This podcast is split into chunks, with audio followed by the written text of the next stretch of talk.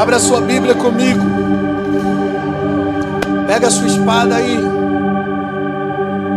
Abre ela na carta de Paulo a Romanos.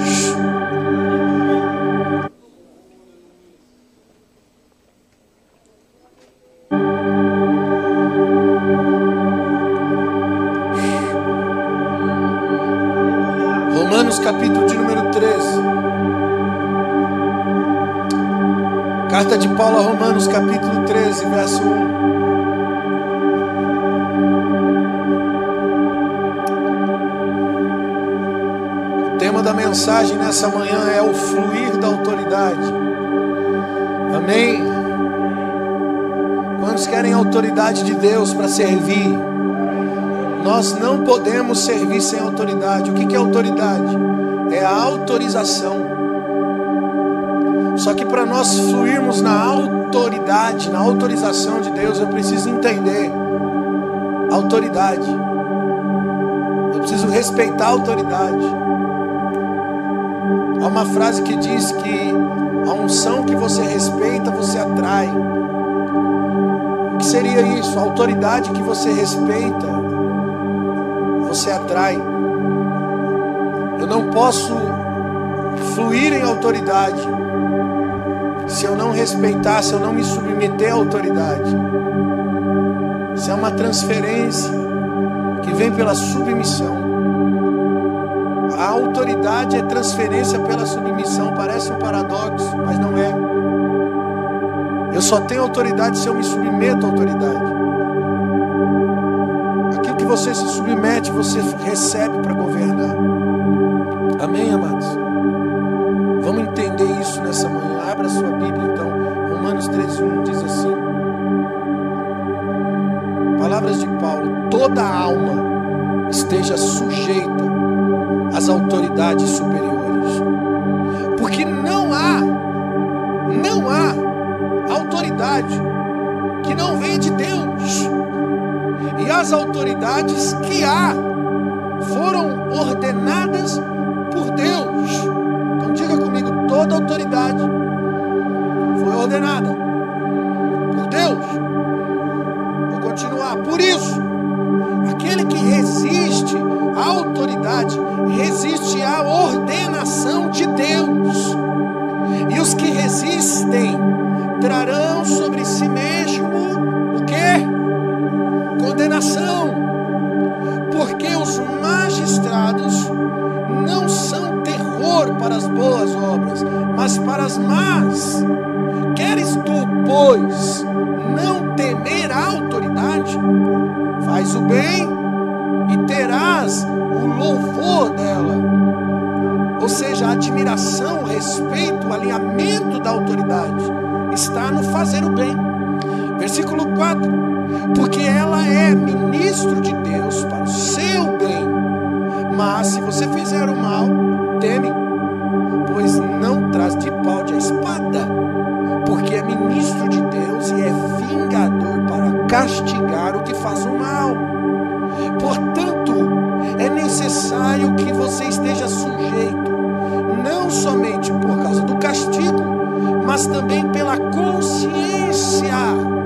Por essa razão, também pague o tributo, porque são ministros de Deus, entendendo sempre isto, porque dai a cada um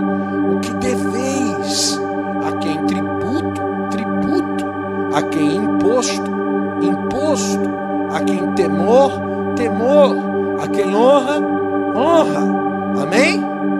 Ah, eu quero voltar no versículo 2. Vamos voltar no versículo 2 aqui. Quem resiste à autoridade, resiste à ordenação de quem? E os que resistem, o que acontece? Trarão sobre si mesmo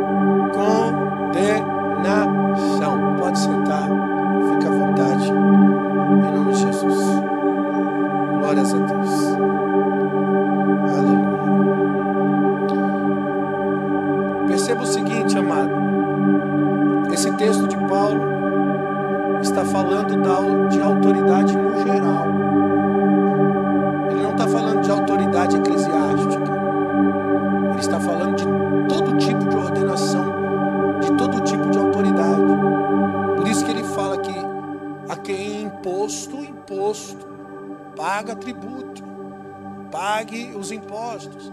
Jesus chegou a dizer: dai a César o que é de. Seja, se submeta, se submeta à autoridade terrena. Porque essa autoridade terrena, quem colocou, quem estabeleceu, quem deu para governar e estabelecer a autoridade foi Deus. É isso que a Bíblia está dizendo. E quando você resiste a essa autoridade, a Bíblia está dizendo que nós resistimos a Deus. E quem resiste está debaixo da condenação. Olha que interessante um princípio que Deus está ensinando para a igreja. Um princípio bíblico que nós precisamos aprender. Esse temor de respeitar a autoridade. Por quê? Porque sem o respeito à autoridade, sem enxergar autoridade, nós nunca vamos enxergar o céu da maneira correta. Porque o, o céu, a própria essência de Deus, ela funciona dentro de uma unidade coletiva, mas que funciona dentro de uma linha de autoridade. Um governo de autoridade. E se nós não entendermos esse, essa essência, nós nunca vamos servir adequadamente. Nunca vamos conseguir funcionar dentro dos padrões e dos princípios de Deus. Paulo está estabelecendo uma palavra que ele está dizendo assim, irmãos, isso aqui afeta a nossa vida. Afeta a sua vida espiritual e afeta a sua vida no sentido natural. Quando você não se submete, quando você não se coloca na posição correta, a sua vida vai desandar. E nós estamos vivendo um tempo, uma cultura desse tempo, onde o respeito e o temor em relação a esse assunto já não existe mais. Quanto mais passam os anos, mais vemos a degradação da cultura nesse sentido. Nós vemos uma sociedade que não se submete mais. Antigamente, você não via nos filmes, nos seriados, as pessoas falando palavrões. Você não via cenas de sexo, de violência. Antigamente, uma criança de 12 anos brincava de boneca. Hoje, uma criança de 12 anos já sabe o que é sexo, já sabe o que é ser mãe. Antigamente, as pessoas costumavam honrar a palavra. Tem até um ditado que diz: a palavra é como um contrato assinado. Hoje você tem que fazer contrato e ainda tem que ter seguro fiança. Por quê? Porque ninguém confia mais em ninguém. Por causa de uma cultura de desonra, uma cultura de desonestidade, onde a honra, a hombridade, caráter, não é mais uma prioridade, não é mais uma virtude a ser admirada. Irmãos, antigamente, na, no tempo do, do, do meu pai, meu pai conta histórias que na, na, época da escola a professora batia nas mãos do aluno, pegava régua, assim, não sei quem, quem é da idade do meu pai aqui, né, que era dessa época. Na minha época, não. Mas na época do meu pai, meu pai dizia que, que a professora mandava botar a mão assim e ela batia a régua na mão do aluno. Tacava o apagador na cabeça do aluno. Tinha que se submeter, tinha uma autoridade. Hoje, Cara, se você falar qualquer bobagem para o professor, aliás, se o professor falar qualquer coisa para o aluno, ele é processado. O pai vai lá na porta da escola brigar com, a, com, com, o professor. Eu fui numa reunião do meu filho na escola esses dias, esses dias, antes da pandemia. E aí, na mesma reunião, tinha uma mãe e uma moça, uma menina. E a professora disse assim: Olha, o problema da sua filha é que ela não, não presta atenção, ela só conversa, ela não obedece. É, aí a menina fez uma cara de debochada, aí a professora falou: Ela faz essa cara aí de debochada. E a mãe da menina falou assim: Professora, mas ela só tem essa cara. Tipo, defendendo a filha. A professora querendo educar, consertar, acertar. E a mãe tomando as dores da filha mal educada. Olha a cultura que nós estamos vivendo. Onde não há sujeição. Eu vou mais longe, irmão. Se um pai bate num filho, olha o que aconteceu com um irmão, um amigo meu. Ele chegou para mim e falou, pastor, deu problema lá em. Não, chamaram a polícia. Eu falei, como assim? Eu dei uma surra na minha filha. Ela tinha feito uma coisa muito feia. O pai deu uma surra nela. O que, que a menina fez? Chamou a polícia para o pai. Quando a polícia chegou na porta da casa do pai, o pai falou assim: Ó, oh, seu guarda, o senhor quer educar? Leva para você. Leva para a tua casa e educa você então. Se eu não posso bater na minha filha que fez isso, isso, isso, isso, então leva você e educa. O policial teve que reconhecer e dizer: Não, você tem razão. Mas são cada, são cada regras, leis desse tempo que mata a autoridade, que destrona o governo, a lei de funcionamento natural. Onde a Bíblia diz, irmão, ensina o filho com vara. A Bíblia que diz para ensinar com vara. Mas a, a degradação ética e moral do, seu, do ser humano está evidente nos nossos dias. A questão de honrar, a questão de respeitar, é uma das áreas mais afetadas da sociedade.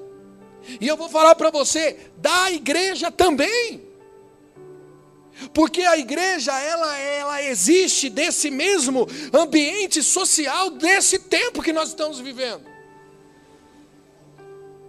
Por isso nós vemos uma onda de desrespeitar a liderança, que não é brincadeira.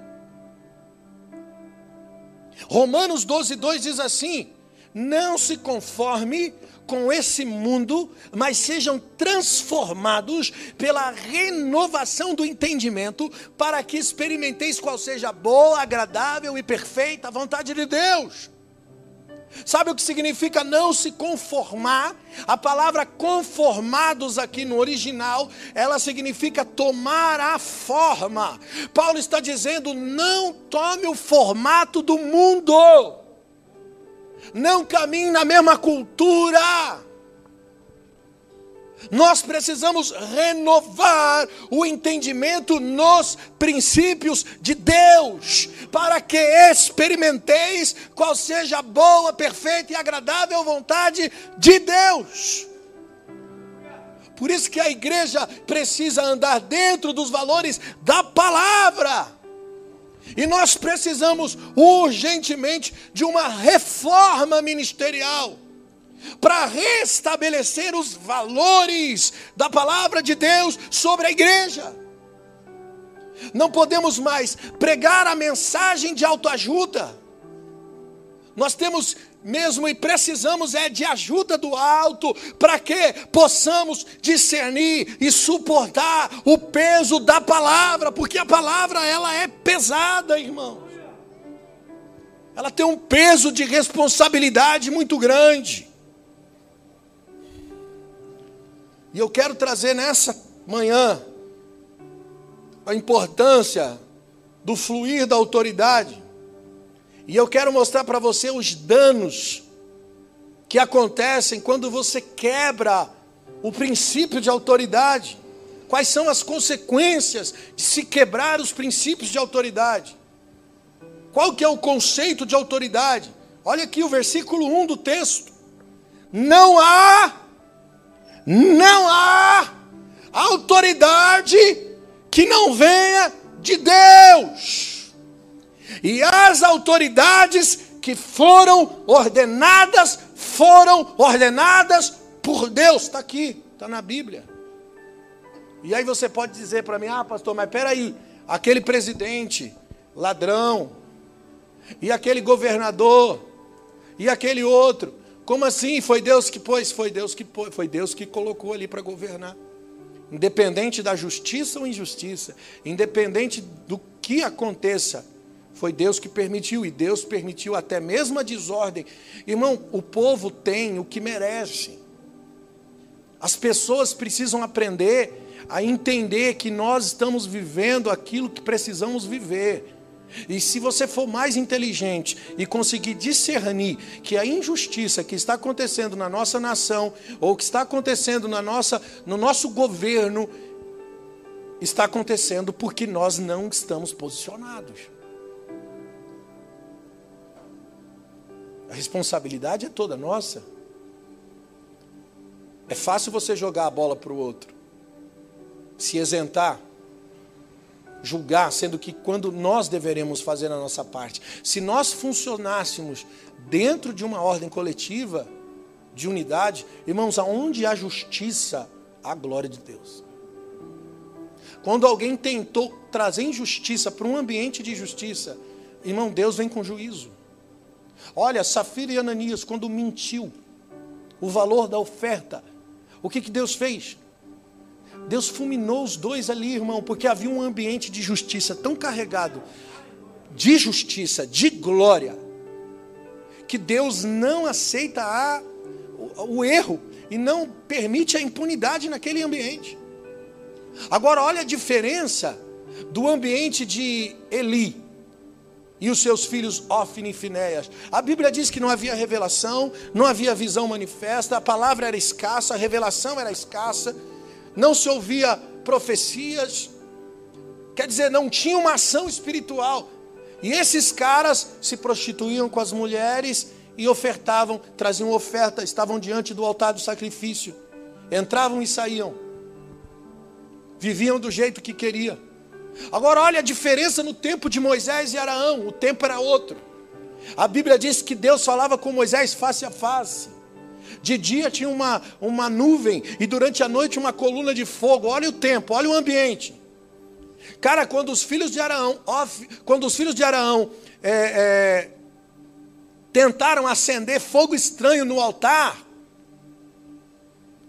que Deus não mandou, a Bíblia diz que Deus matou os dois ali, irmão imediatamente foram mortos. Houve um juízo imediato, porque há uma intolerância de Deus quando você tenta corromper um ambiente. Se o nosso ambiente é carregado de justiça, a, o próprio ambiente é tocado, irmão. O próprio lugar é tocado quando há desordem. Deus não deixa impune por causa de uma cultura estabelecida por um povo. O nosso comportamento determina o nosso culto. E o nosso culto determina, determina o tipo de ação. Porque eu posso estar cultuando a Deus, ou eu posso estar cultuando o meu próprio ventre. Eu posso estar vivendo pelos meus interesses, ou eu posso estar focado nos interesses de Deus. Isso me leva à santificação, isso me leva a uma vida honesta, isso me leva a me preocupar com os princípios dele para mim para que eu possa andar na vontade dEle, eu preciso estar vazio de mim mesmo. Encontrar esse lugar de renúncia, esse lugar de obediência, esse lugar de valores celestiais. E isso começa com a valorização da autoridade de Deus. Porque o princípio da sabedoria é o temor ao Senhor. É o começo da sabedoria, é o temor. E a Bíblia está dizendo que resistir, autoridade é resistir a Deus. Paulo chama as autoridades no versículo 4 e no versículo 6 de ministros de Deus, e ele está falando das autoridades da terra, governantes. A palavra ministro no original é traduzida como diácono, que é traduzido como garçom, a autoridade que é chamado de ministro, ou seja, Deus ordenou para aquela autoridade funcionar como mordomo, como garçom. No versículo 4 diz que ele traz a espada e é vingador para castigar. E nós devemos olhar para todos os níveis de autoridade. Porque autoridade é alguém que foi empoderado para exercer algo que recebeu de, uma, de um rei, ou seja, de um superior. Quem é a autoridade superior no universo? É Deus. Deus é a autoridade superior. Olha a história do paralítico. Em Mateus 9, no versículo 2, Jesus conta aqui. Ele diz: Filho, tem bom ânimo. Perdoados estão os seus pecados. Eis que alguns escribas diziam em si mesmos: Esse blasfema. Pois o que é mais fácil dizer? Perdoado estão os seus pecados ou dizer levanta e anda? Ora, para que saibais que o filho do homem tem autoridade na terra para perdoar pecado, disse então o paralítico: Levanta-te, toma tua cama, vai para tua casa. E levantando-se foi para sua casa, e a multidão, vendo isso, se maravilhou e glorificou de tal maneira, porque dera tal poder aos homens. Agora preste atenção, Jesus ele não se identifica como filho de Deus. Ele se identifica como filho do homem. Sabemos que na essência ele era filho de Deus, mas a autoridade que ele funcionava era como filho do homem. Porque Filipenses 2,6 diz que, sendo a forma de Deus, não teve por usurpação ser igual a Deus, antes se esvaziou, assumiu a forma de servo, fazendo-se semelhante aos homens, se achando na forma de homem, humilhou-se a si mesmo, sendo obediente até a morte, até a morte de cruz. Jesus se fez homem, por isso ele se identificava como o filho do homem. E ele deu a mesma autoridade para os seus discípulos, João 20, 22. Ele disse: E soprou sobre eles o Espírito e disse: Recebei aquele a quem perdoardes, os pecados serão perdoados, aqueles a quem retiverdes será retido. Ele deu autoridade para os discípulos também perdoar.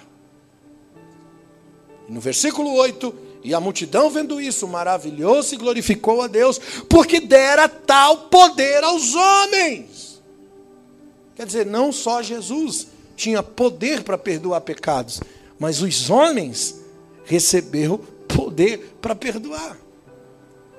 Por isso, irmãos, Jesus é a expressão perfeita de alguém que representa uma autoridade de Deus na terra, como homem. Pastor, mas e se a pessoa que está exercendo autoridade não está agindo corretamente? A Bíblia diz que ainda assim eu tenho que respeitar essa autoridade. E eu vou provar para você. João 19, 10. Disse-lhe Pilatos: Não me falas a mim? Não sabes tu que tenho poder para te crucificar? E tenho poder para te soltar? Com quem que Pilatos está falando? Com Jesus. Respondeu Jesus: Nenhum poder teria sobre mim se de cima não te fosse, mas aquele que me entregou a ti é maior. Maior pecado tem. Perceba aqui, Jesus, ele respeita a autoridade de Pilatos, como imperador romano que era. E ele disse: De cima foi-lhe dado essa autoridade. Fala, pensa comigo, irmão. Jesus poderia ter ordenado a morte súbita de Pilatos. Ele poderia ter dito: morra agora, como caiu Safira e Ananias na frente de Pedro. Poderia ter dado ordem aos anjos naquele momento. Poderia, sim ou não? Mas ele não fez. Ele escolheu se submeter. Por que, que ele se submeteu? Porque, como homem, ele se submeteu à autoridade humana. Quem era Pilatos? Um imperador romano, uma autoridade. Jesus se submete à autoridade humana porque ele se fez homem. Ele era 100% homem, então ele estava fluindo, ele estava caminhando dentro da ordem de autoridade, se submetendo a uma autoridade maior. Olha que interessante. Atos 23, 1. Pondo-se Paulo aos olhos no conselho, disse: Homens e irmãos, até o dia de hoje tenho andado diante de Deus com toda boa consciência. Mas o sumo sacerdote Ananias mandou aos que estavam junto dele que ferissem na boca. Irmão, Paulo tomou um murro na boca. Ele estava falando e pá, deram um murro na boca dele. Então Paulo lhe disse: que Deus te fira, parede branqueada. Tu estás aqui assentado para julgar-me conforme a lei, ou contra a lei tu mandas me ferir? E os que estavam ali disseram: Tu injurias o sumo sacerdote de Deus? E Paulo disse: Eu não sabia, irmãos, que era o sumo sacerdote, porque está escrito: Não dirás mal do príncipe do teu povo. Olha só, irmão, olha a cena. Paulo está ali sendo julgado, e aí ele se defende, ele diz uma palavra, e aí o sumo sacerdote manda alguém, dá um murro na boca dele aí, bate na boca dele. Alguém foi lá e deu um murro em Paulo, na boca de Paulo. E Paulo fica nervoso na hora, sabe aquele sentimento? E ele começa a responder. Tu me traz aqui para me julgar segundo a lei, mas feres a lei me agredindo? Alguém disse assim: ah, Você vai continuar respondendo o sumo sacerdote? Aí ele para e diz assim: Ei, ei, eu não sabia não. Desculpa aí. Porque está escrito: Não ferirás, não dirás mal de um príncipe do seu povo. Ele pede perdão, irmão. Porque ele não sabia que o cara era sumo sacerdote. Perceba que Paulo respeita uma autoridade, mesmo que essa autoridade está agindo de forma injusta. Porque Paulo está entendendo aqui o princípio de Deus sobre a autoridade, que uma autoridade ela não deve ser ferida e ela não deve ser enfrentada.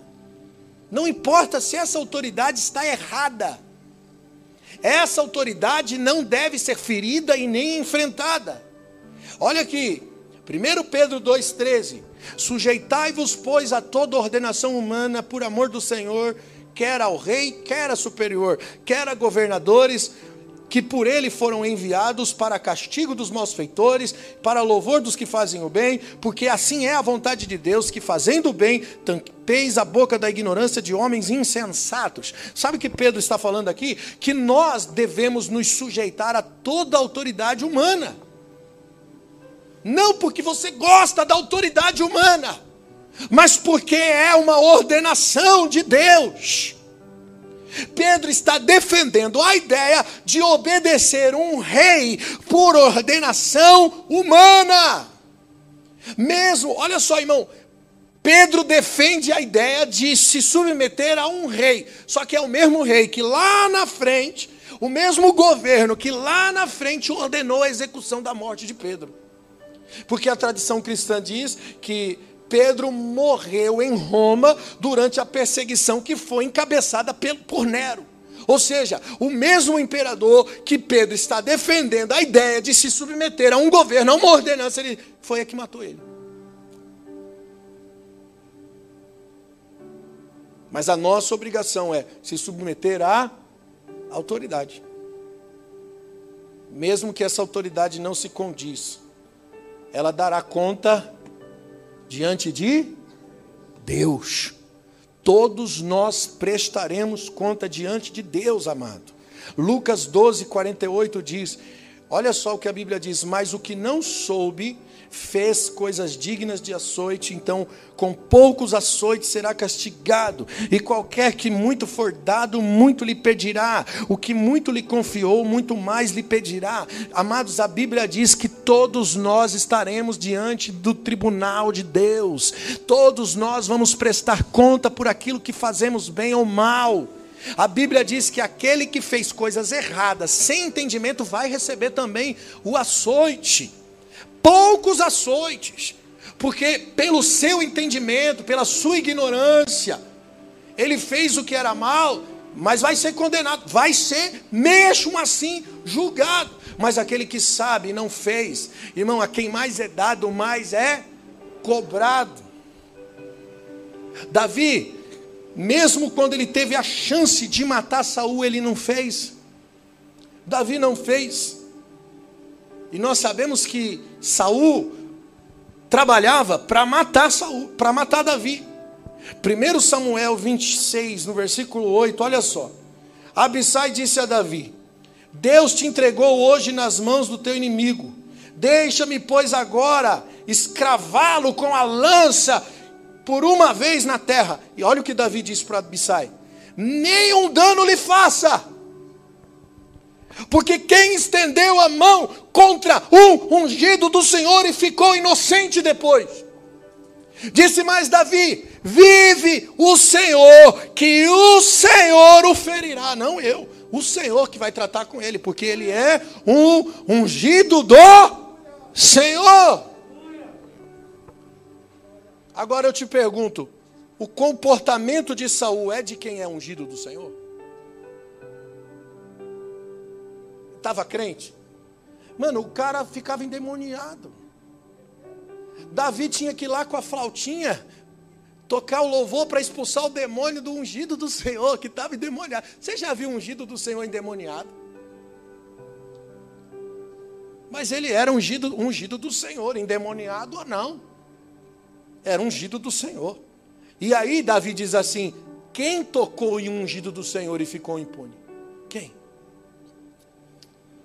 Quem tocou em ungido do Senhor e ficou inocente na história? Vive o Senhor, que o Senhor o ferirá.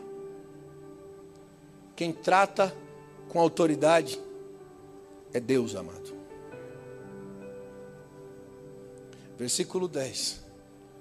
Davi sabia que só o Senhor poderia julgar a autoridade.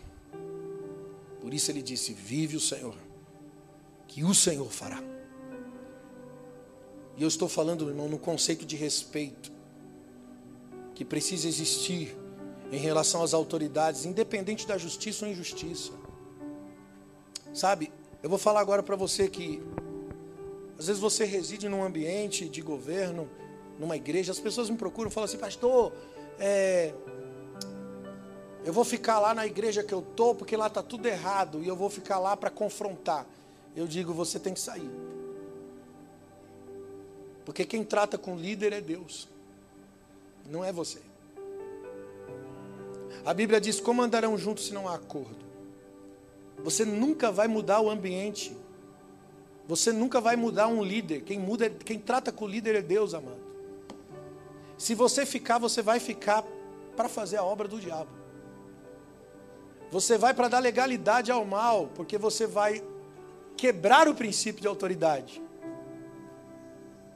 Porque você vai confrontar, não interessa se está errado. Eu não concordo, pá, tá, tal, tô indo. Deus abençoe.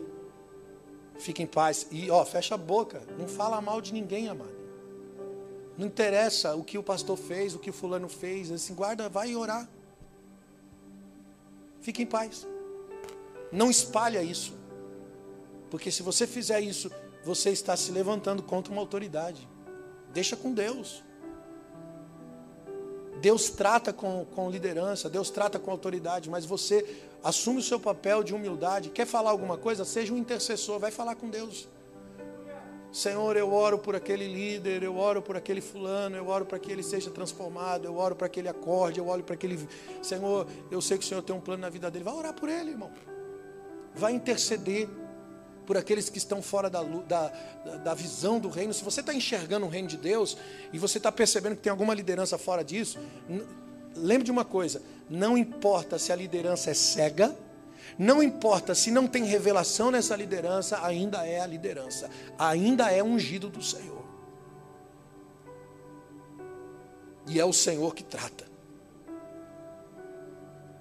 Agora eu quero falar para você que vai se tornar uma autoridade ou que você já está presidindo, já está exercendo, eu acredito que todos nós, todos nós exercemos autoridade.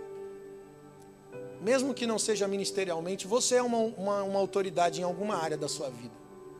Desde o casamento, a criação dos filhos, você é uma autoridade. Irmãos, nós precisamos compreender para que serve o propósito de autoridade. Primeiro, ela tem a função de liderar. Quem não é um líder de si mesmo é um fracasso na vida. Que se você não tem perspectiva, se você não tem é, é, uma visão de fazer algo funcionar, a sua vida para, meu irmão. Ela não tem sentido. 1 Tessalônica 5,12 diz assim: Irmãos, reconheçais que os que trabalham entre vocês, que presidem sobre vocês no Senhor, vos admoestam. Reconheça a correção de quem lidera. Reconheça. É isso que Paulo está dizendo em Tessalônica.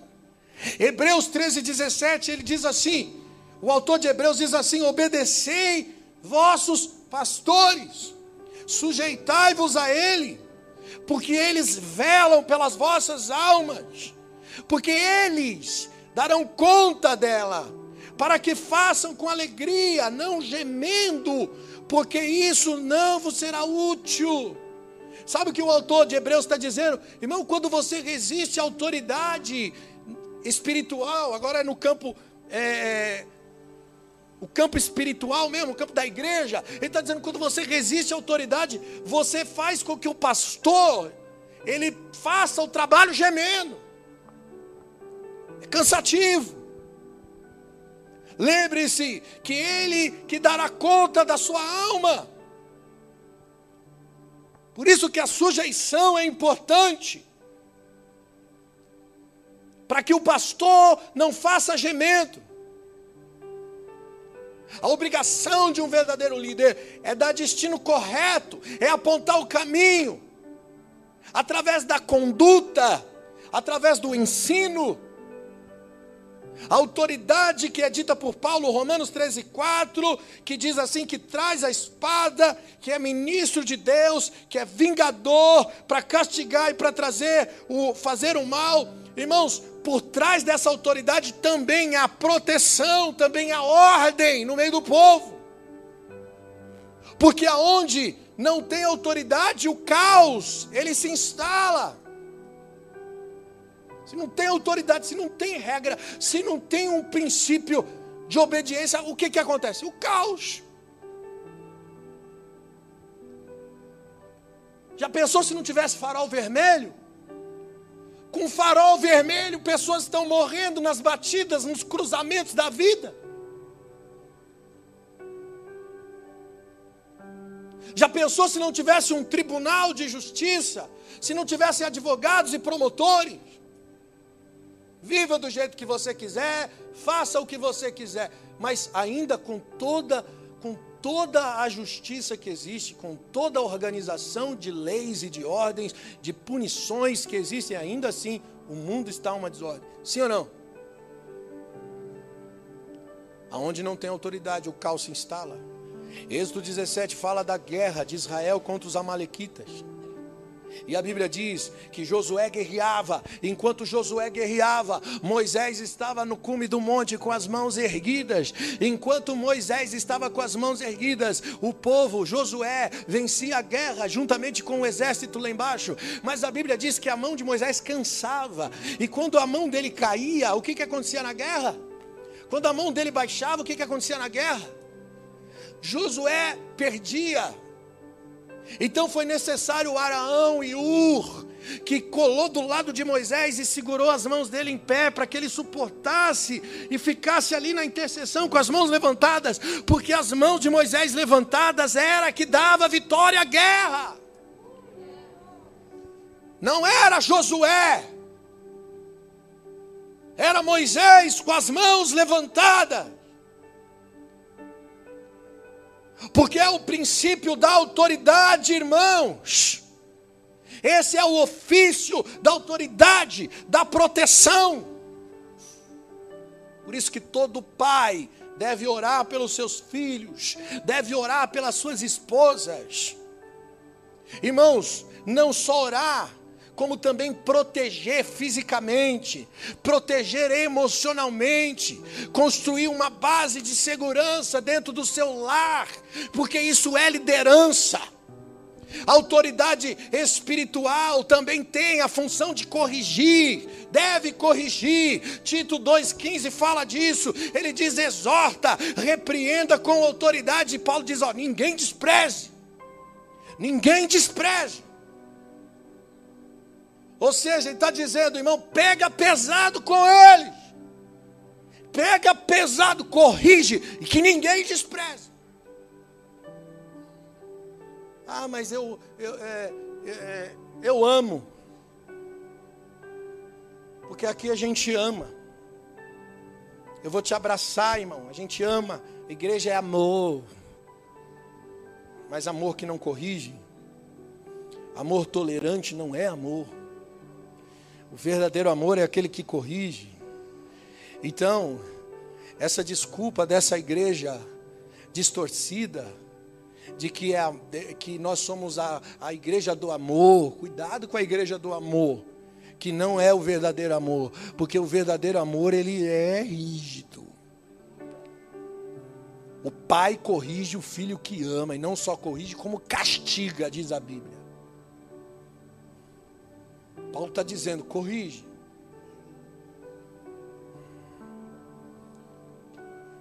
É lógico que quem exerce autoridade tem que saber, porque cada um tem um tratamento diferente.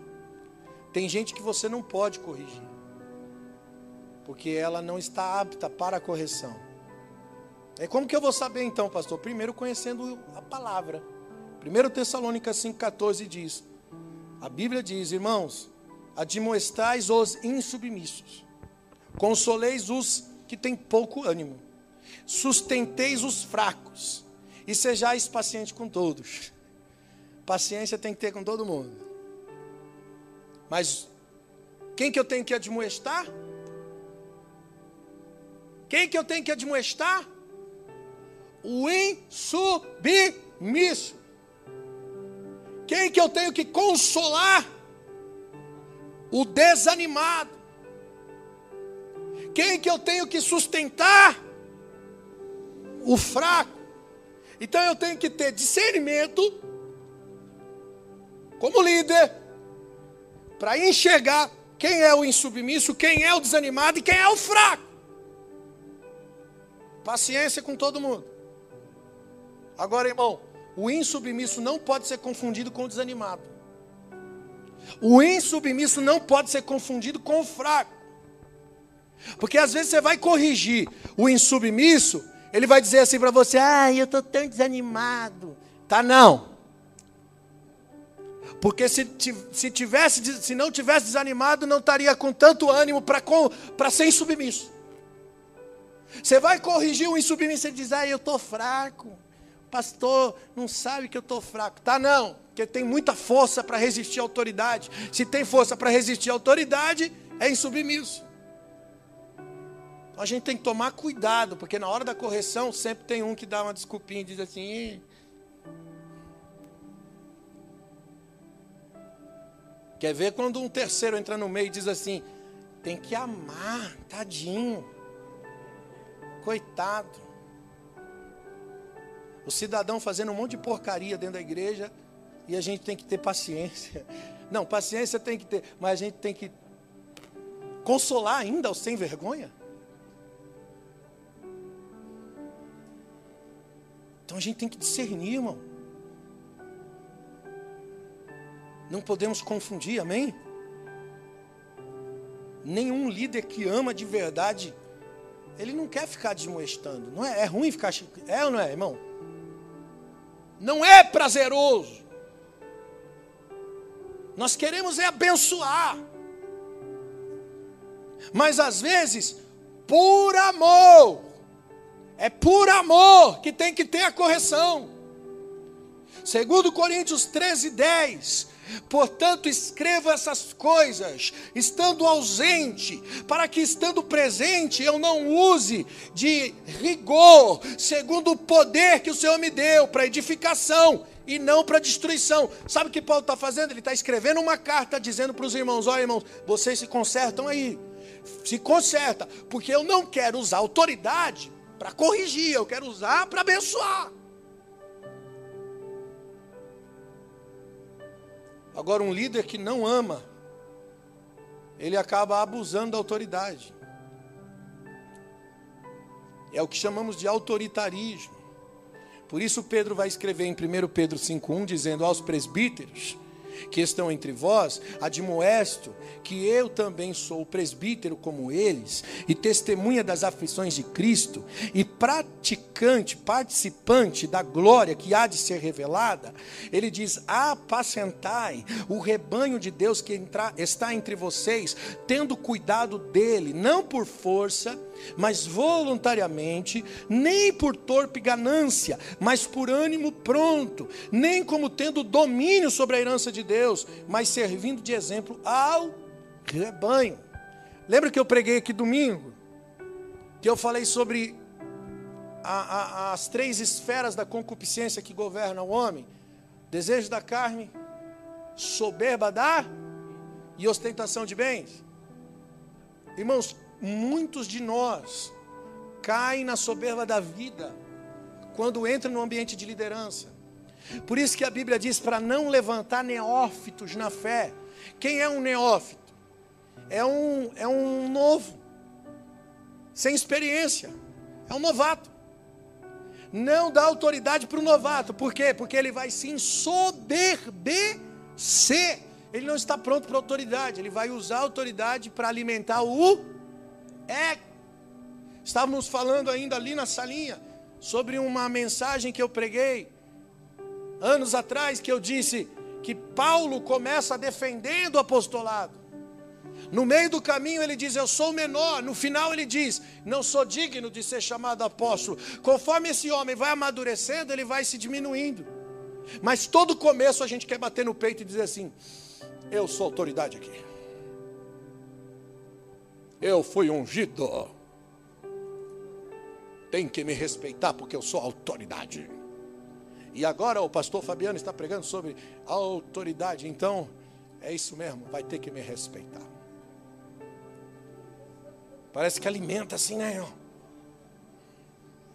E a gente quer dar a carteirada da vida.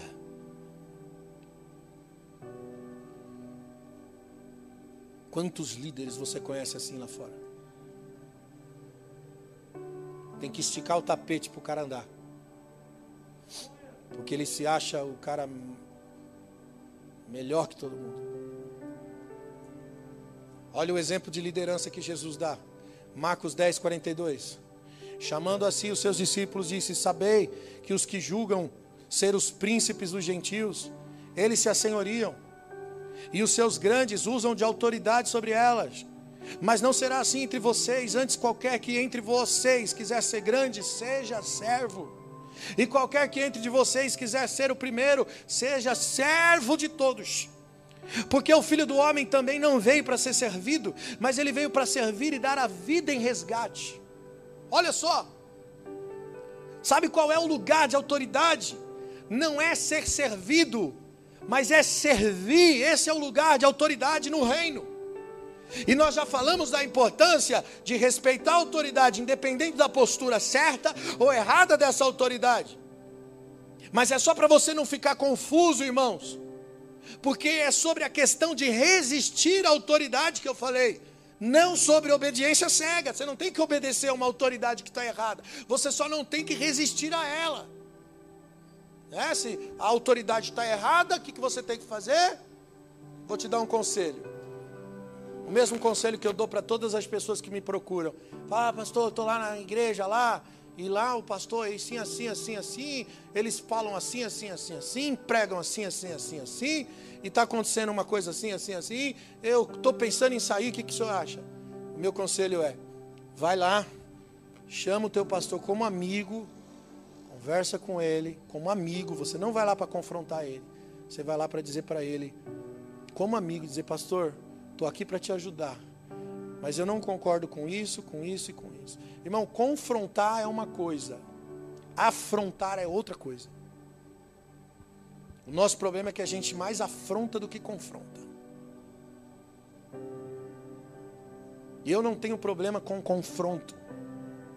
Porque quem me confronta é meu amigo. Quem me confronta faz isso no particular não na frente dos outros. E nem diz para os outros o confronto. Quem é meu amigo me confronta no particular e na frente dos outros me defende. E nós precisamos de pessoas assim no nosso meio. Acho que todo líder precisa, irmãos, de um de um Natan. Lembra de Natan que apontou o dedo para Davi e disse: Ó, tu pecou, cara. Davi se arrependeu, se humilha, rasga as vestes, se coloca na presença de Deus. E Deus usa Natan ainda para dizer assim: ó, mas Deus, Deus não vai tirar o seu trono. Você vai pagar o preço, vai sofrer as consequências, mas Ele viu o seu coração. Todos nós precisamos de um Natan na nossa vida. Então, meu conselho é esse. Agora não deu certo? Pegue o seu banquinho e saia de mansinho. E quando alguém te procurar, diz assim: É, você saiu. É, irmão, saí. Por quê? Porque Deus mandou. Acabou. Zé Finito. Amém? Você está entendendo? Não é para resistir à autoridade.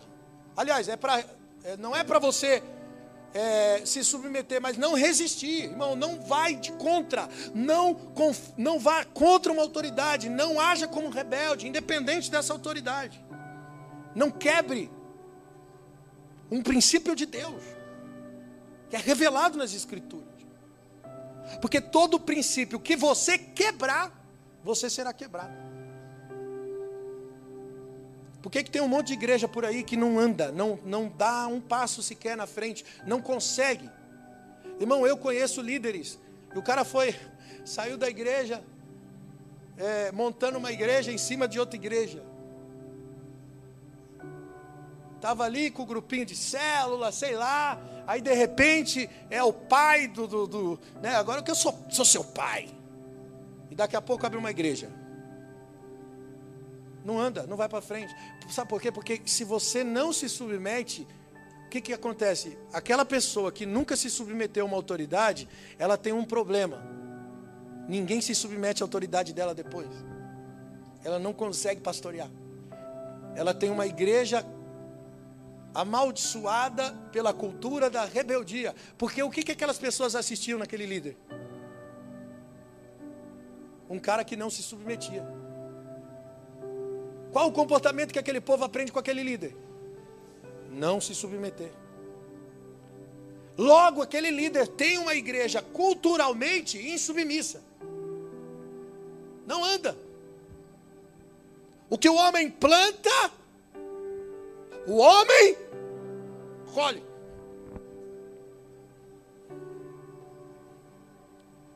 Isso começa desde casa, irmão. Na família. Está entendendo? 1 Timóteo 3,5, a Bíblia diz que se alguém não conseguir governar a própria casa, não pode ter o governo da igreja. O negócio de, de autoridade é tão pesado, é tão forte, é tão importante, é tudo, que para começar algo na igreja, na obra de Deus, no ministério, eu tenho que primeiro exercer isso dentro da minha família. Olha só, para entender a autoridade na família, eu preciso entender toda a rede pela qual flui a autoridade. 1 Coríntios 11, 3, ele diz assim: Eu quero que saibais que Cristo é o cabeça de todo homem, e que o homem é o cabeça de toda mulher, e que Deus é o cabeça de Cristo. Olha aqui, irmão, escadinha. Deus, o cabeça de Cristo. Cristo, o cabeça do homem. O homem, o cabeça da mulher. E as irmãs agora vão ficar bravas comigo, porque eu sei que essa palavra aqui, agora que eu vou falar, ofende a mulher nesses dias de cultura que nós estamos vivendo. Mas a palavra cabeça aqui fala de comando. A palavra cabeça aqui fala de governo. Deus, Ele é o cabeça de Cristo. Cristo, cabeça do homem. E o homem, o cabeça da mulher. Esse nível de autoridade precisa ser respeitado. E agora vai dar ruim, porque todo mundo vai falar, mas peraí, pastor, como assim? Você não sabe o que acontece?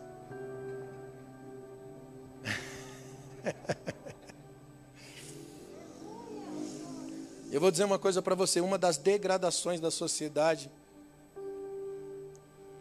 é justamente a troca dos papéis. A mulher saiu da sua posição de ajudadora, de adjuntora do homem, e ela buscou a mesma posição de autoridade do homem, e isso trouxe uma confusão muito grande na família. Por isso que a família hoje é disfuncional no mundo. Desde a queda do homem, o homem tem dificuldade de lidar com a família. Gênesis 2,18, olha o que disse o Senhor Deus: Não é bom que o homem esteja só. Aí o que, que Deus fez? Far-lhe-ei uma, far-lhe-ei uma ajudadora idônea. Primeiro, por que idônea? A mulher ela tem uma facilidade, um senso de justiça mais apurado que o homem, sim ou não? A gente que é homem tem que reconhecer isso, é ou não é? A mulher enxerga o errado rapidinho, não, mas isso está errado. Sim ou não? Isso se chama idoneidade. Deus deu isso para a mulher, porque isso completa o, o homem, que é funcional. Mas ele precisa da mulher que tem a idoneidade mais apurada que ele. Qual que é a função dela? Ajudadora. Agora, isso não significa que a mulher é menos importante que o homem. Posso ouvir um amém? Efésios 6:1 diz: Vós filhos, sede obedientes aos vossos pais, porque isso é justo. Isso significa que o filho é menos importante que o pai? O fato do filho ter que ser obediente aos pais significa que os pais são mais importantes que os filhos? Hã? Não envolve valores, envolve uma ordem, uma ordem de autoridade.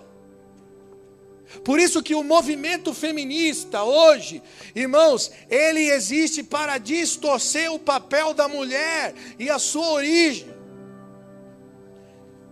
Tem um, um, uma parte do feminismo que tem o seu valor. Quando a mulher que era desvalorizada, a mulher que era jogada às traças, o homem que tinha várias mulheres, e a mulher era aquela que tinha que fazer as coisas, cala a boca. Beleza. Isso aí é importante. A mulher encontrou o seu valor, o seu lugar, e a Bíblia nunca colocou a mulher nesse lugar. Pelo contrário. Mas o movimento feminista hoje ele representa o aborto, ele representa a ideologia de gênero, mas ele não representa a mulher biológica. Por isso que as feministas hoje buscam por igualdade, se chama feminismo igualitário. O que, que é essa igualdade? Significa que as mulheres devem ter os mesmos trabalhos que os homens, os mesmos planos de vida, os mesmos papéis no casamento, os mesmos papéis na criação dos filhos. Então, o homem e a mulher não foram criados para os mesmos papéis, eles foram criados por Deus para serem iguais em valor, mas não nos papéis. Os papéis são diferentes.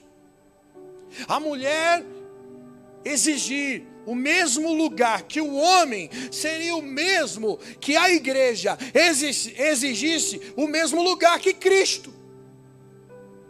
Se Deus é o cabeça de Cristo, Cristo é o cabeça do homem, o homem é o cabeça da mulher. Já pensou se a gente dissesse assim: não, Deus, nós queremos o mesmo lugar que Cristo, direitos iguais, é a mesma coisa. Não é questão de valores, porque o próprio Cristo nos valorizou acima dele mesmo. Ele deu a vida dele por nós, amados. Jesus deu a vida dele pela igreja. Ele colocou a vida da igreja acima da própria vida. Não é questão de valor, é uma responsabilidade. Essa responsabilidade do homem é qual? É de dar a vida pela esposa como Cristo fez com a igreja, Efésios 5. Nós só invertemos os papéis e aí dá uma confusão lascada. O homem, ele não funciona recebendo amorzinho, igual a mulher, que funciona recebendo atenção, carinho, quando o homem presta atenção nos detalhezinhos, palavras. A mulher desmancha, é ou não é? O homem funciona diferente, quer ver um homem feliz, dá respeito para ele.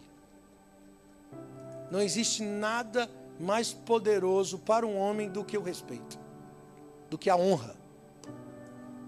O homem funciona recebendo honra, reconhecimento. Se você reconhece a autoridade de um homem, mulher, você vai ter um guardião, um protetor. Alguém que vai se colocar na frente de qualquer coisa por você. A mulher, ela funciona recebendo amor, proteção e direção. Se tem um homem que dá amor e proteção para uma mulher, irmão, é, ele tem uma esposa feliz. É assim com Cristo e a igreja. Eu, eu, eu, particularmente, eu não gosto de algumas canções. Eu, eu acho que a igreja dos dias atuais, ela está muito afeminada. Porque tem umas canções que trata Jesus como lindo, lindo, lindo é. Você quer honrar Jesus, não é chamando ele de lindo, não. É se submetendo, é honrando. A Bíblia não tem esse tipo de adoração. Você vai ler os Salmos, você vai ler Apocalipse, você vai ler como que os anjos se expressam diante de Deus. É dizendo: Santo, Santo, Santo, Santo. Toda a terra está cheia da sua glória. Ele é revelado como cavaleiro do cavalo branco, o que tem a espada. Dá honra para ele. Isso é adoração. Mas nós estamos vivendo a cultura da inversão dos valores e dos papéis. Por isso a igreja também está se tornando disfuncional. O aumento do divórcio, nós vemos isso a cada ano, mas qual que é o motivo? Há uma mulher medindo força com o marido, ou porque tem um marido babaca que cansa e a mulher cansa desse babaca porque ele não quer correr, ele não quer trabalhar, ele não quer funcionar, ele não dá proteção.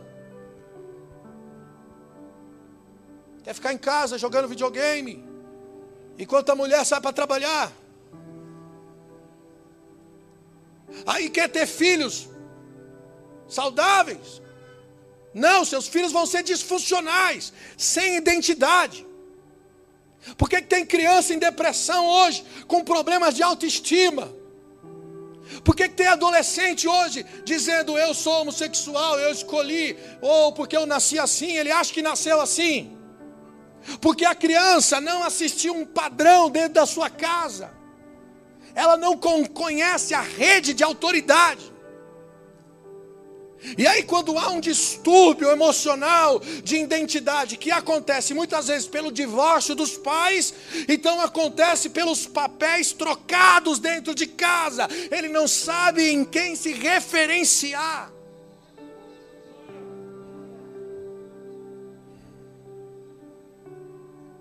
Aí a criança escolhe pela homossexualidade porque não conhece o padrão. Está assistindo uma mãe gritando mais alto que um pai, ou assistindo um pai que agride, que ofende, no lugar de dar proteção, no lugar de dar amor. A criança fica perdida, ela não sabe quem ela é, porque ela não tem uma referência. Nós precisamos entender a ordem pela qual flui a autoridade, irmãos o respeito e o temor sobre essa ordem mantém todas as coisas funcionando saudavelmente. Quem resiste à autoridade resiste ao próprio Deus. Efésios 5, 22. Vós, mulheres, sujeitai aos vossos maridos como ao Senhor, porque o marido é o cabeça da mulher, como também Cristo é o cabeça da igreja, sendo ele o próprio Salvador do corpo, de sorte que assim como a igreja está sujeita a Cristo, assim também as mulheres estejam em tudo sujeitas aos seus maridos. Vós, maridos, amai as vossas mulheres, como também Cristo amou a igreja e a si mesmo se entregou por ela. Nós precisamos consertar os papéis, tanto o homem quanto a mulher. O que, que é mais fácil, irmão? Pastor, eu não concordo com esse negócio, não. Você pode bater no pé e dizer, pastor, eu sou mulher do século 21 e eu não concordo com isso, você está traduzindo errado a Bíblia. Eu vou te fazer uma pergunta: o que, que é mais fácil? Se submeter ou morrer?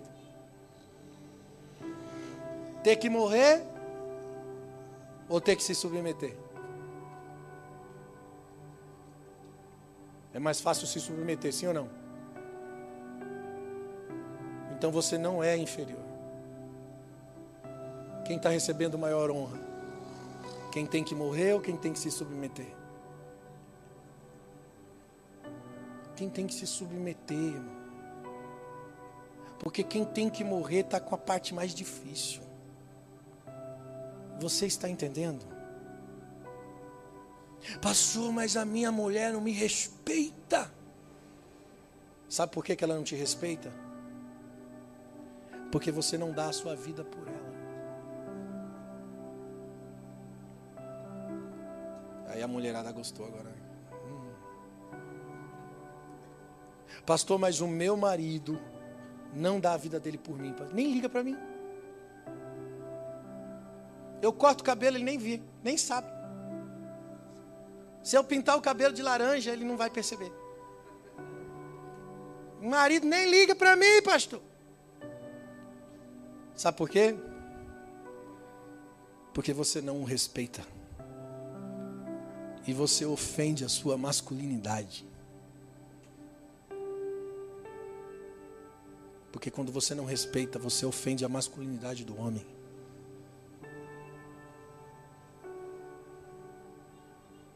pior coisa que existe é isso aí. Aí o homem está ficando afeminado. Tem uns irmãos que chegam para mim às vezes. Eu vou falar na pregação, aí não vai vir mais, né? Mas eu vou falar.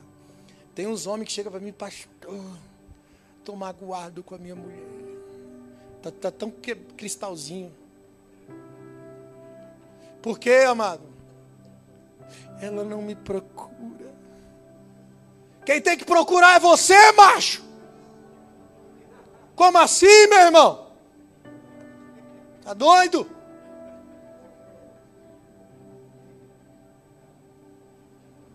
Magoei. Troca dos papéis. Isso é troca de papel. Cuidado. Como é que a gente conserta isso? A mulher não respeita, o marido não dá vida. Pastor, é assim que está meu casamento. E agora, como consertar isso? A gente vai ter que tomar uma decisão junto, né, pastor? Não. O mais maduro vai ter que tomar a posição. A mulher não dá, não respeita, mas você vai dar a vida por ela e aguardar. Espera, dá a vida por ela e espera. Se ela não vai te respeitar. Pastor, meu marido não protege, não dá vida por mim. Começa a honrar ele e espera. Para ver se ele não vai começar a dar vida por você. Você está entendendo? O mais maduro tem que assumir uma posição, irmão, assumir o seu lugar na ordem. Aleluia. Se a sua mulher o respeita e ela demonstra admiração, irmão, ele é, ele é despertado a morrer por ela, ele é despertado a fazer isso, automático. Isso está na masculinidade do homem. O homem defende, protege tudo que o honra. E não é só com a esposa, não. Isso é qualquer ambiente de amizade. Irmão, você tem uns amigos. E os amigos ali te honram. E você, não, eu estou do seu lado, mano. Tamo junto. Qualquer parada. Pô, irmão, parceiro meu. Por quê? Porque honra.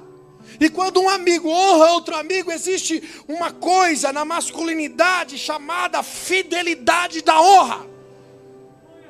Se tem honra, tem fidelidade. Sabe de onde nasceu? Mulher de amigo meu para mim é homem. Da fidelidade da honra. Isso está na masculinidade. Se você honra teu marido, te prepara, as coisas vão mudar. Vai ser diferente. Diga algumas coisas para ele, ainda que não seja verdade, assim, estimula ele. Estimula ele. Chama ele, no lugar de chamar de lindo, lindo, lindo, não, esquece aí. Chama meu macho. Poderoso.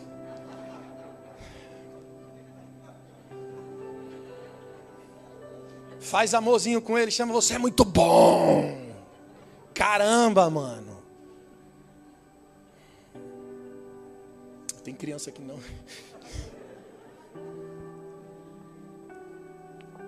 Você vai levar o cara lá em cima, você vai ver, ele vai começar a te tratar como uma princesa.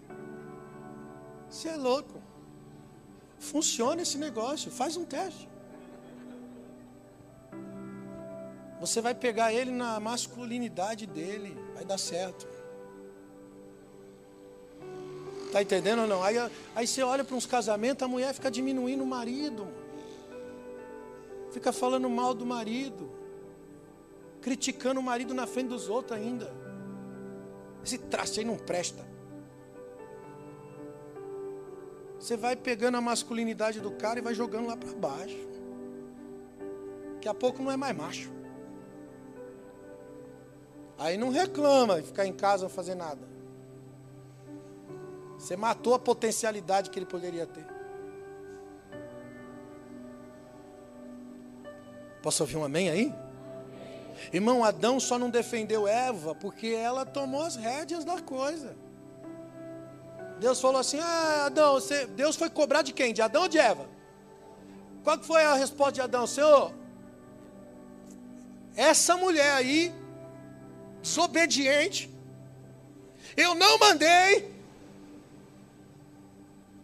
ela que fez, foi a mulher que tu me deu. Ela assumiu a liderança.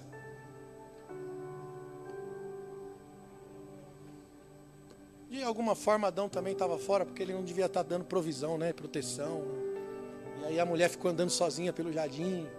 Cuidado quando a mulher fica sozinha pelo jardim. Ela pode comer de um fruto que não era para comer. Cuidado, macho.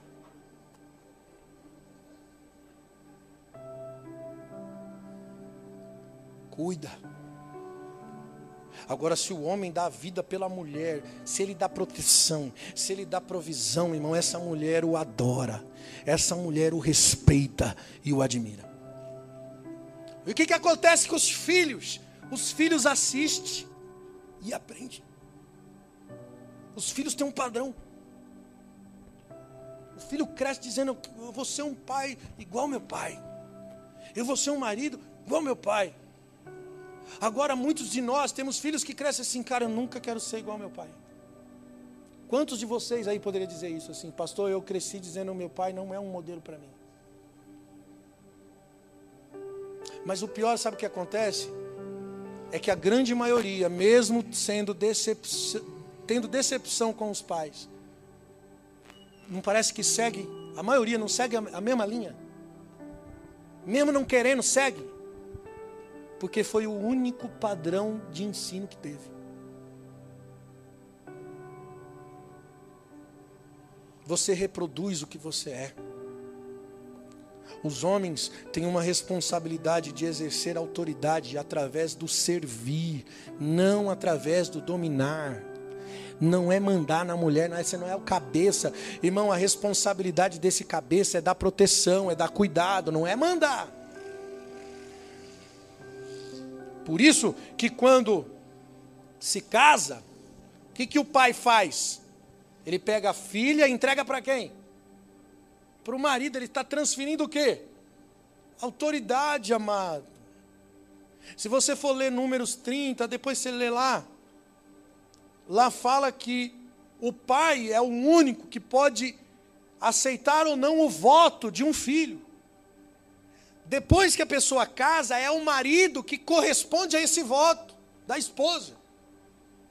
Aqui no versículo 6 de, de Números 30, depois você lê com calma, aí no versículo 6 diz assim: Se ela for casada e for obrigada a alguns votos, ou a pro, pronunciação dos seus lábios com que tiver ligada a sua alma, e se o seu marido ouvir e se calar para com ela no dia em que ouvir os seus votos, então serão válidos as suas obrigações. Ou seja, quando alguém faz um voto diante de Deus, isso lá em números, tinha que ter a aprovação do pai, quando não o pai, o marido, quer dizer, a mesma autoridade. Autoridade de governo. Pastor, e quando o meu marido não é justo? O que, que eu faço? Meu marido não é crente, ele não é servo. Então, Bíblia de novo, 1 Pedro 3. Semelhantemente, vós mulheres sejam sujeitos aos vossos próprios maridos, como também se alguns não, alguns não obedecem à palavra pelo porte das suas mulheres, pelo comportamento das suas mulheres, sejam ganhos sem palavra, considerando a vossa vida casta em temor. Sabe o que Pedro está dizendo aqui? Que quando você honra um marido que é errado, está fora da vontade de Deus, é que dessa forma você ganha ele. Mesmo que o marido não é obediente à palavra, ele deve ser ganho através do seu testemunho. Porque a ordem da autoridade, ela conserta. Você está entendendo? O fluir da autoridade põe as coisas no lugar. O que está errado pode ficar certo porque você está posicionado. Amém, amados? Nós precisamos restaurar esse padrão, irmãos. A posição do homem, irmãos, não é para ficar batendo no pé e dizendo quem manda aqui sou eu, não. Mas é para olhar para o céu e saber que você vai prestar conta diante de Deus. E porque eu vou prestar conta diante de Deus como uma autoridade, eu preciso fazer o melhor, eu preciso servir da melhor forma. Porque mesmo que você, marido, seja errado na sua posição, e se a mulher te obedece, a Bíblia diz que ela obedece a Deus, não resistindo à autoridade do marido. Os homens são muito mais cobrados, pode ter certeza disso. Porque no dia do juízo é Deus que vai cobrar do homem, você que vela pela alma da mulher, pela alma dos seus filhos. Isso é autoridade, isso é princípio de autoridade, vai prestar conta. E aí você que deveria ser o cabeça do lar é um cabeção. Porque vai prestar conta para Deus. Até Jesus era sujeito aos pais. Lucas 2,51 diz que ele era sujeito aos seus pais. E a sua mãe guardava no seu coração todas as coisas. Por isso que honrar e obedecer é uma coisa diferente. Honrar é uma obrigação. Honrar é uma obrigação cristã. 1 Pedro 2,17: Honrai a todos, amai fraternalmente, temei a Deus, honrai. Obediência deve ser às autoridades. Romanos 13, 2. Por isso, quem resiste à autoridade resiste à ordenação de Deus. E trarão sobre si condenação. Está na lei, Êxodo 20, 12. Honra teu pai e tua mãe para que se prolonguem os dias na terra. Se eu honrar pai e mãe, o que, que acontece? Prolongamento dos dias. 1 Samuel 15, 23. Porque a rebelião é como o pecado de feitiçaria, e porfiar é como iniquidade de idolatria. Portanto, tu rejeitaste a palavra do Senhor, ele também te rejeitou a ti, para que não sejas reis. Por que, que o pecado de rebelião é como feitiçaria? porque atrai a ação de demônios. Tem gente que tenta resistir ao diabo, mas o diabo não arreda o pé da sua vida. Porque você está quebrando um princípio está dando a ele legalidade.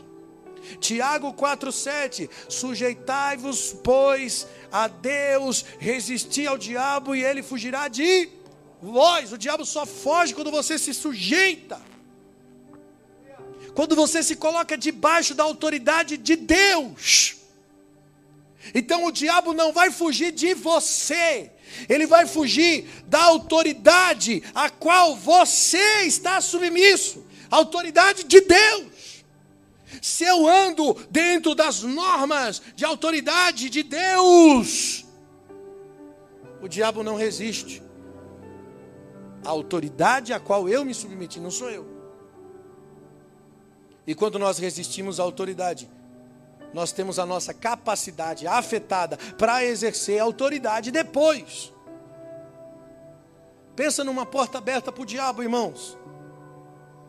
Por que, que quem não honra pai e mãe vive menos? Por quê? Pensa comigo. Não honra pai e mãe, vive menos. Porque está exposto. Então perde a proteção de Deus. Para que as coisas possam ir bem, nós precisamos estar debaixo de uma cobertura de autoridade, irmãos. Precisamos fluir debaixo dessa autoridade. Veja como termina o Velho Testamento, Malaquias 4:6. Ele converterá o coração dos pais aos filhos e o coração dos filhos aos pais, para que não venha e fira a terra com maldição. Que maldição? A quebra da ordem, da autoridade é uma maldição. O princípio da ordem só pode vir em respeito à autoridade. E toda autoridade é constituída por quem? Quem lembra? Por Deus. A quebra desse princípio vai se chamar de desordem, que atrai a maldição. Por isso que o mundo está do jeito que está, degradação da família, consequentemente a degradação da igreja, por causa da quebra do princípio. E aí você vai evangelizar alguém hoje, a pessoa já conhece a palavra de Deus. A gente vai entregar o sopão na rua, com um morador de rua, aí leva um violão, aí você começa a cantar, o cara termina de cantar. Se bobear, ele toma o violão da sua mão e ainda toca a música. É ou não é? Até parece que o nosso evangelismo não tem sentido. Como assim, já estou evangelizando já alguém evangelizado? Por que, que as pessoas estão fora da igreja? Qual que, qual que é o motivo? Eu vou responder para você. Porque enquanto não formos igreja na família, enquanto não formos igreja no lar, enquanto não formos igreja no casamento, como pai, como filho, nós não seremos igreja. Essas pessoas afastadas estão frustradas porque não assistiram um padrão de igreja dentro do próprio lar. Precisamos voltar aos valores da ordem para dar sentido à autoridade constituída, estabelecer uma casa sobre um fundamento, para que nós não tenhamos mais só conhecimento, mas para que também tenhamos alicerce, para que tenhamos fundamento, e o fundamento é Jesus. Irmãos, famílias disfuncionais geram filhos disfuncionais, como também líderes disfuncionais geram discípulos disfuncionais. A igreja, irmãos, é apenas o reflexo da família. A degradação do respeito à autoridade é o que torna todas as áreas físicas e espirituais ao caos, à corrupção, tanto de famílias quanto de governo. A resistência da autoridade é a resistência do próprio Deus. Quando não existe temor no nosso coração, quando nós não compreendemos toda essa grade que foi constituída por Deus, nós não podemos agir em justiça justiça. Por isso que é importante o conhecimento, para que possamos, a partir do conhecimento, exercer temor. Mas é o temor que é o princípio da sabedoria. Então eu preciso temer a Deus para que quando o conhecimento chegar, ele possa ser útil. Ele possa ter alicerce, ter base, ter fundamento na minha vida o meu comprometimento com o Rei, com o Cristo. Entende isso, amado? Eu quero, a partir desse culto, acreditar que muitas coisas vão mudar na sua vida. Isso aqui é um útero profético, irmãos. Para que você saia daqui dizendo, cara, eu preciso mudar muita coisa aqui na minha vida para mim poder servir a Cristo. Eu preciso sair daqui e dizer assim: não, minha meta agora é consertar esses pontos que foi abordado pela palavra de Deus, que eu preciso mudar, porque porque eu tenho um chamado de Deus, e se eu não consertar as bases, eu nunca vou conseguir cumprir o propósito. Vai passar anos, anos e anos, e você não sai do lugar. Mas hoje não. Deus te trouxe aqui. Deus preparou esse dia. Deus preparou essa mensagem. Essa é a palavra que o Senhor queria que você ouvisse nessa manhã, porque a partir disso há uma construção, há uma construção na sua história, há uma construção na sua vida, para que as coisas vá bem, para que dê certo, desde a liderança da sua casa, do seu lar, do seu casamento e dos seus filhos, para que aquele que governa bem a sua própria casa possa ter o governo da casa de Deus.